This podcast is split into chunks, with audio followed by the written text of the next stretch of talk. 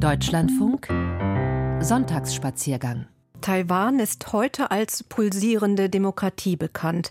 Doch der Weg dahin war nicht einfach und endete für viele Taiwaner und Taiwanerinnen im Gefängnis oder sogar mit dem Tod. Am 28. Februar 1947, also vor fast genau 76 Jahren, wurden mindestens 10.000 Taiwaner während des sogenannten 228-Massakers ermordet. Der Name leitet sich vom Datum ab, an dem der Terror damals geschah. Es folgte eine Phase in Taiwans Geschichte, die heute als weißer Terror bezeichnet wird. Bis 1987 wurden schätzungsweise 140.000 Menschen inhaftiert. Heutzutage gibt es in Taiwan viele Gedenkstätten, die an diese Menschen und ihren Kampf für die Demokratie in Taiwan erinnern.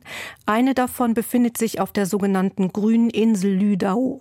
Sie liegt an der Südostküste der Hauptinsel Taiwan und ist eigentlich vor allem bekannt für ihre pazifischen Naturschönheiten. Es gibt hier heiße Salzwasserquellen, Korallenriffe und seltene Tiere.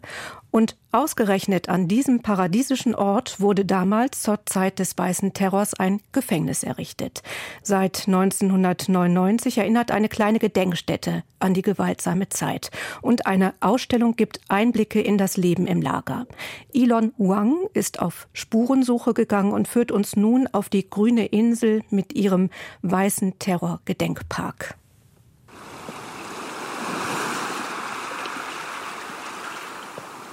Der Strand von Lüdau, die grüne Insel, etwa 33 Kilometer von der Südostküste Taiwans entfernt. Was für ein malerischer Blick auf den Pazifik. Die, abhängig von den Gezeiten, 15 bis 17,3 Quadratkilometer große Insel ist ein Paradies für Taucher und Schnorchler und andere Wassersportarten. Aber auch für Radfahrer und Wanderer bietet die Insel einen malerischen Hintergrund.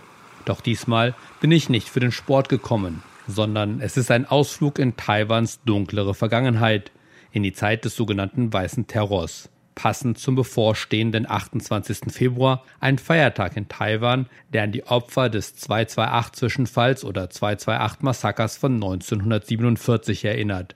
Der 228-Zwischenfall war ein im Jahr 1947 ganz Taiwan erfassender Aufstand gegen die damalige Kuomintang-Regierung, der durch Regierungstruppen gewaltsam niedergeschlagen wurde.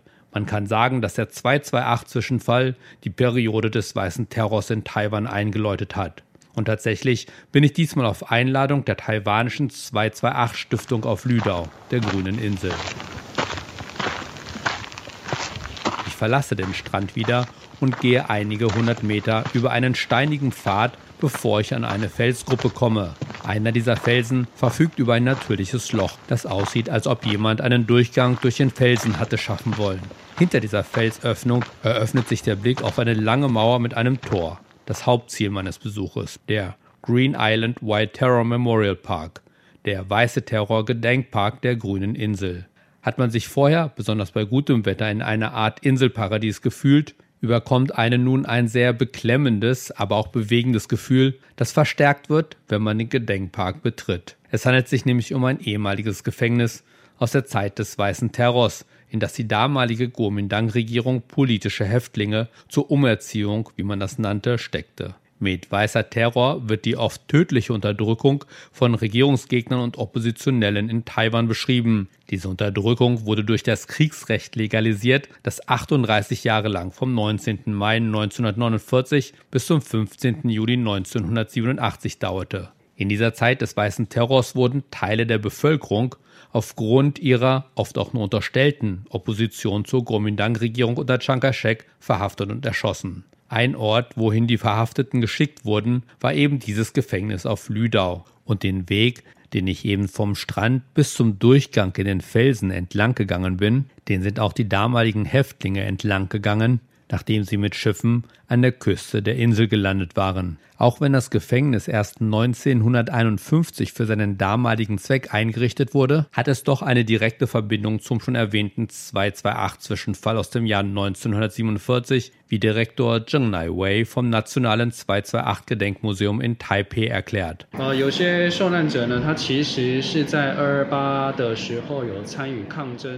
Einige der Opfer hatten während des 228-Vorfalls an den Protesten teilgenommen, waren damals aber nicht festgenommen worden. Doch als in Taiwan dann später die Periode des Kriegsrechts begann, wurden viele deshalb festgenommen, weil sie eben an diesen Protesten teilgenommen hatten. Und einige von ihnen wurden dann nach Lüdau gebracht, wo sie teilweise 15 bis 20 Jahre verbringen mussten. Oh, ich betrete das ehemalige Gefängnis, das auch auf Betreiben ehemaliger Insassen schon 2001 in einen Gedenkpark umgewandelt und 2018 Teil des Nationalen Menschenrechtsmuseums wurde. Sofort wird einem klar, dass es etwas anderes ist ob man darüber in Büchern liest oder ob man so einen Ort besucht. Ich habe die Möglichkeit, die Räumlichkeiten zu sehen, in denen die politischen Häftlinge viele Jahre gelebt und gelitten haben. Tatsächlich ist vieles mit Gegenständen oder Fotos aus der damaligen Zeit ausgestattet, um den Besuchern ein noch authentischeres Gefühl von dem Leben der damaligen Insassen zu verschaffen. So betrete ich eine alte Küche mit Backsteinofen, in dem die Häftlinge selbst ihr Essen kochen mussten. Neben dem Ofen stehen zwei große Wassereimer an einer langen Bambusstange. Man hat den Eimern ein Gewicht gegeben, das dem von mit Wasser gefüllten Eimern entspricht. Ich schaffe es, mit großen Mühen, die Eimer an der Bambusstange auf den Schultern in die Höhe zu heben. Doch ich wage es nicht, auch nur einen Schritt damit zu gehen, geschweige denn viele hundert Meter über Steine bis zum Brunnen zu laufen, wie es die Gefangenen damals mussten. In einem anderen Raum kann man Platz nehmen auf kleinen fußbankhohen Holzhockern und ein mauergroßes Foto betrachten, das eben diesen Raum mit diesen Hockern zeigt, auf denen die politischen Häftlinge politischen Unterricht über sich ergehen lassen mussten. So mussten sie dieses sogenannte Lied vom neuen Leben singen, laut dem die chinesischen Seelen sie gerettet hätten.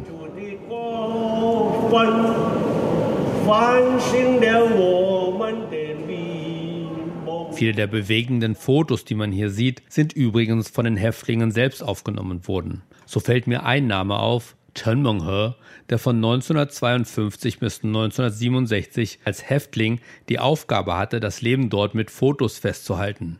Noch Anfang der 2000er verarbeitete Chen seine Erinnerungen auf der grünen Insel auf Ölgemälden, von denen einige hier zu sehen sind. War es Angst, Verzweiflung, Wut, Trauer oder vielleicht auch Hoffnung, was diese politischen Häftlinge an diesem schrecklichen Ort in doch so paradiesähnlicher Umgebung bewegte, das kann ich auch nach dem Gang durch den Gedenkpark nicht sagen. Und auch von der Folter und der Tortur, unter der die Häftlinge litten, kann ich mir keine echte Vorstellung machen.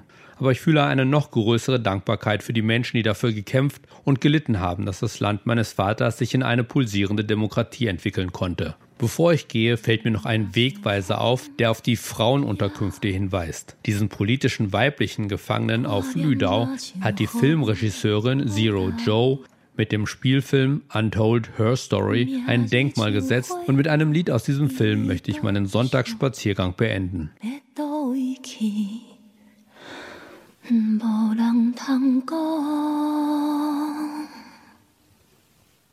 行梦敢有通消想？伫无边无花的墙，才有一群当时的鸟，对倒位来，无人会知。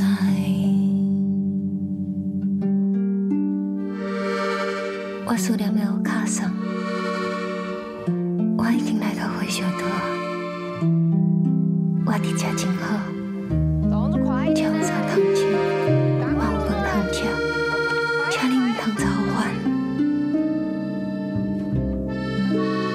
虽然唔知影为虾米我会伫遮，不过我想好甲家己放袂记，连命嘛放袂记，只有我都继续落去。只是希望我会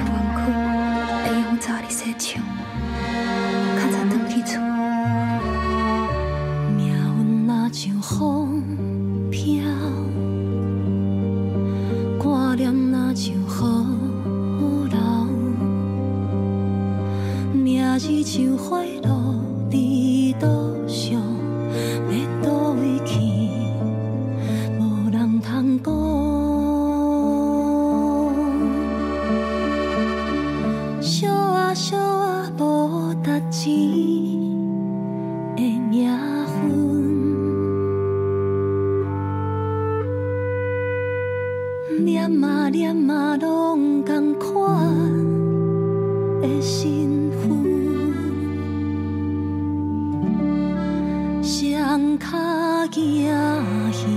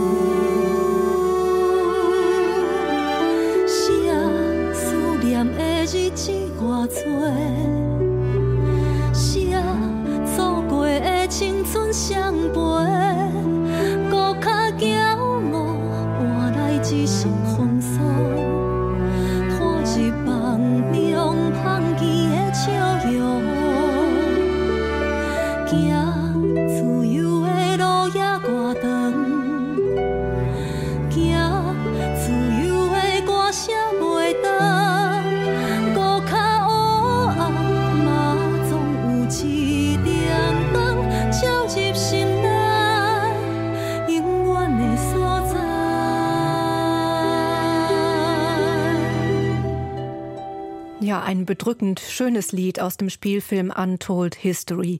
Elon Wang nahm sie mit auf die grüne Insel Lü Dao, nur wenige Kilometer von der Ostküste Taiwans entfernt.